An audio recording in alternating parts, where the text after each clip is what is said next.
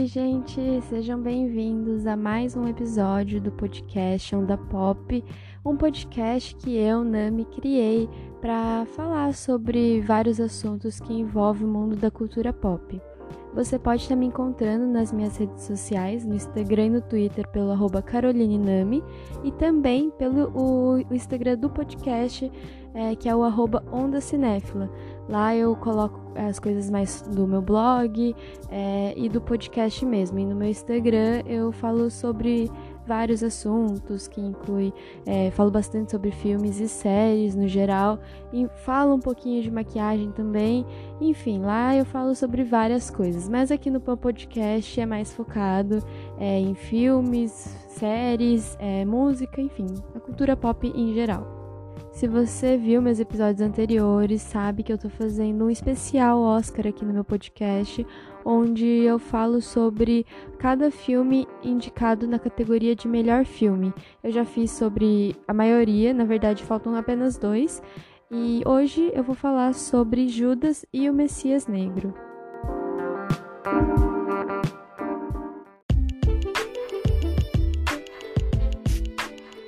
O filme se passa em 1969 e ele conta a história real de Bill O'Neill, que era um ladrão de carros que recebeu uma oportunidade de escapar da cadeia em troca de ser um informante para o agente da FBI Roy Mitchell.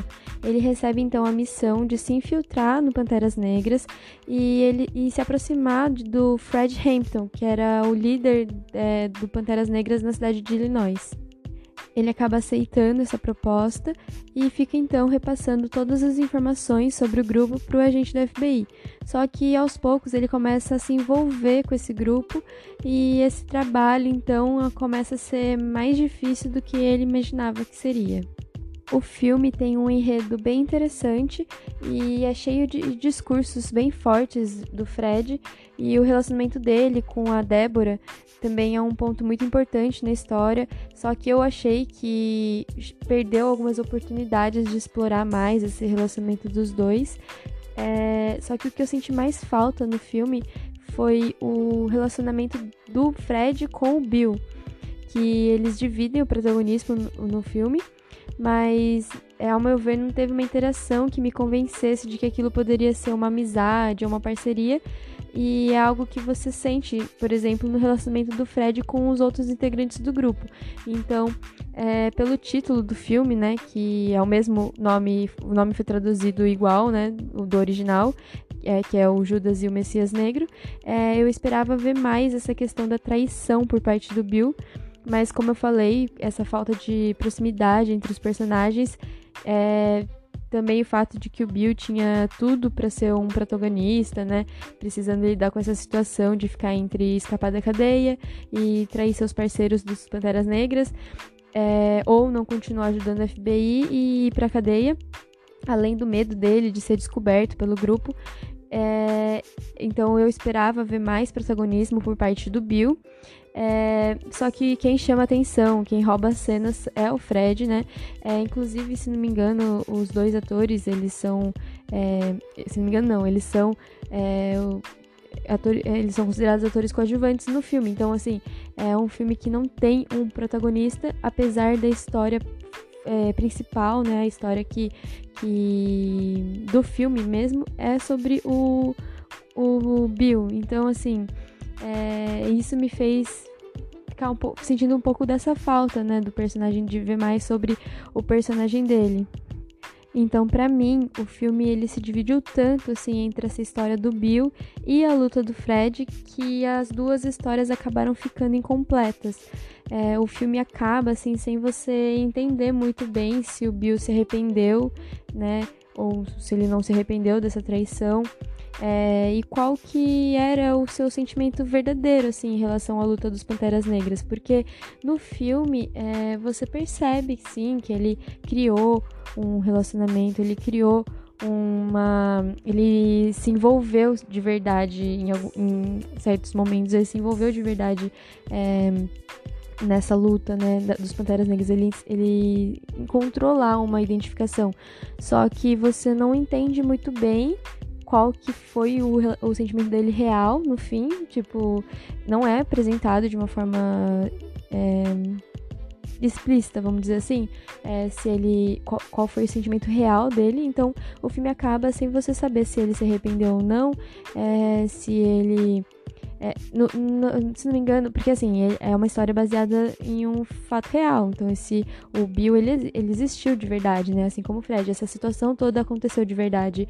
E no filme tem uns trechos do depoimento dele, de uma entrevista que ele deu na época. Na época não, né? Depois de muitos anos. E mesmo assim, mesmo colocando esses trechos, você não consegue entender se ele mesmo, na vida real, se arrependeu. É, pelo que eu vi, né, pelo que me lembro no final do filme, é, eles colocam lá, sempre, como sempre, né, é, o que aconteceu com ele depois e tal. E pelo que eu entendi, ele continuou é, é, na, na, nessa luta, né, ele continuou é, é, nisso, mas ao mesmo tempo também continua ajudando o FBI. Então, mesmo assim, você não entende muito bem se é, ele se arrependeu do que ele fez com o Fred, qual que era o sentimento que ele tinha pelo Fred, se ele tinha algum sentimento pelo Fred. É, então isso ficou incompleto no filme e eu, por exemplo, que não conheço a história dele, é, não consegui entender muito bem como foi isso também na vida real. Mesmo assim, eu acho que vale muito a pena assistir esse filme.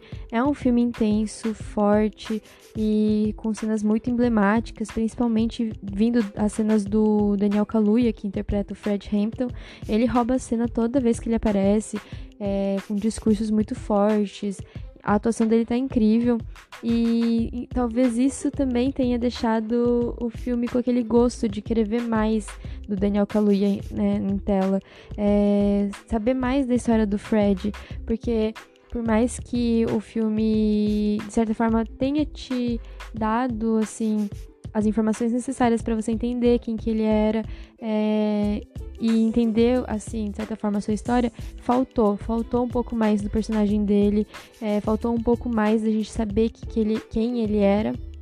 Então, nesse ponto, eu, eu senti que o filme, é, não vou falar que errou, mas que faltou, né?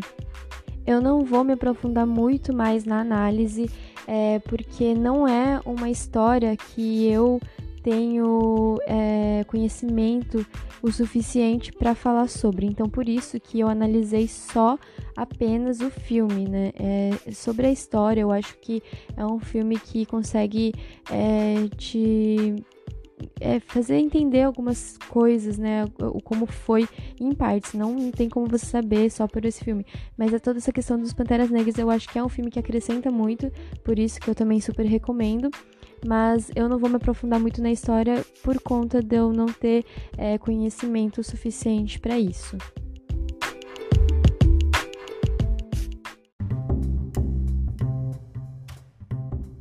Judas e o Messias Negro foi dirigido por Chaka King e está disputando em seis categorias no Oscar, incluindo Melhor Filme, Melhor Roteiro Original, Melhor Ator Coadjuvante para Daniel Kaluuya, Melhor Ator Coadjuvante para o Lakeith Stanfield, Melhor Fotografia e Melhor Canção Original pela música Fight For You. E nas outras premiações, como Globo de Ouro, Critics' Choice, BAFTA, o Daniel Kaluuya levou todas nessa categoria de melhor ator coadjuvante. Então, ele tá aí entre os favoritos a levar é, o Oscar, assim, é quase que é, certeza, né? Mas na, no meu no meu episódio que eu vou fazer sobre minhas apostas e minha e minhas minha torcida também, eu vou falar um pouco mais sobre isso, mas Judas e Messias Negro tá chamando bastante atenção aí nas premiações por conta da atuação do Daniel Kaluuya.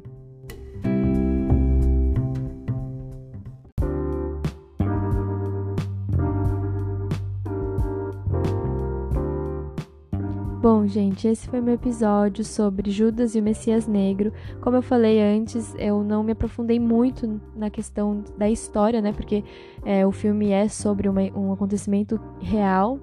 É, mas como eu não tenho muita propriedade para falar sobre esse tema e também o fato de que não é simplesmente pegar, ler alguns, te alguns textos e falar sobre, né? Eu acho que a gente tem que parar, estudar aquilo, entender e então falar isso ia levar assim, ia não, dá, não dava para fazer isso resumidamente, então eu tentei focar mais assim na história do filme em si.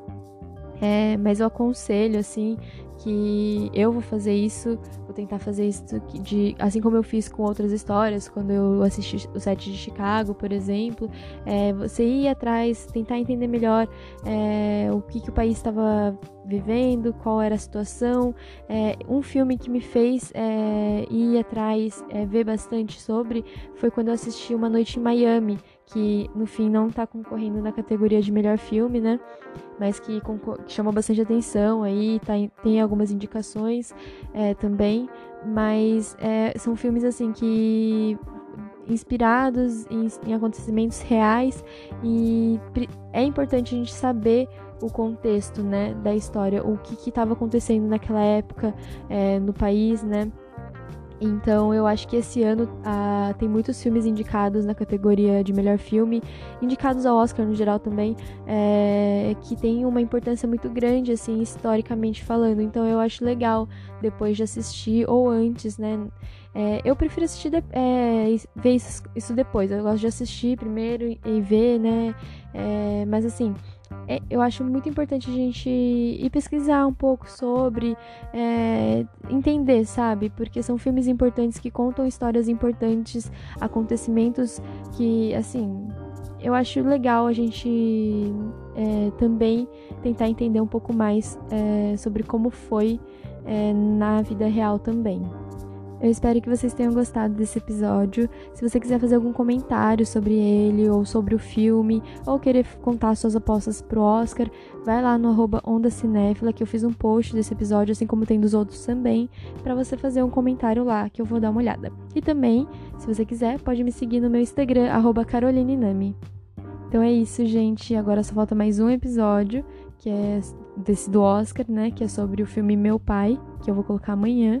E depois eu vou ter o episódio sobre as minhas apostas. Então, fique de olho aqui no meu podcast. Se você quiser também, segue lá no Instagram para receber a notificação lá quando eu postar esses episódios. E bora esperar aí. Domingo tem o Oscar. Vamos ver se a gente vai acertar as nossas apostas, hein? Então é isso, gente. Beijo. Tchau.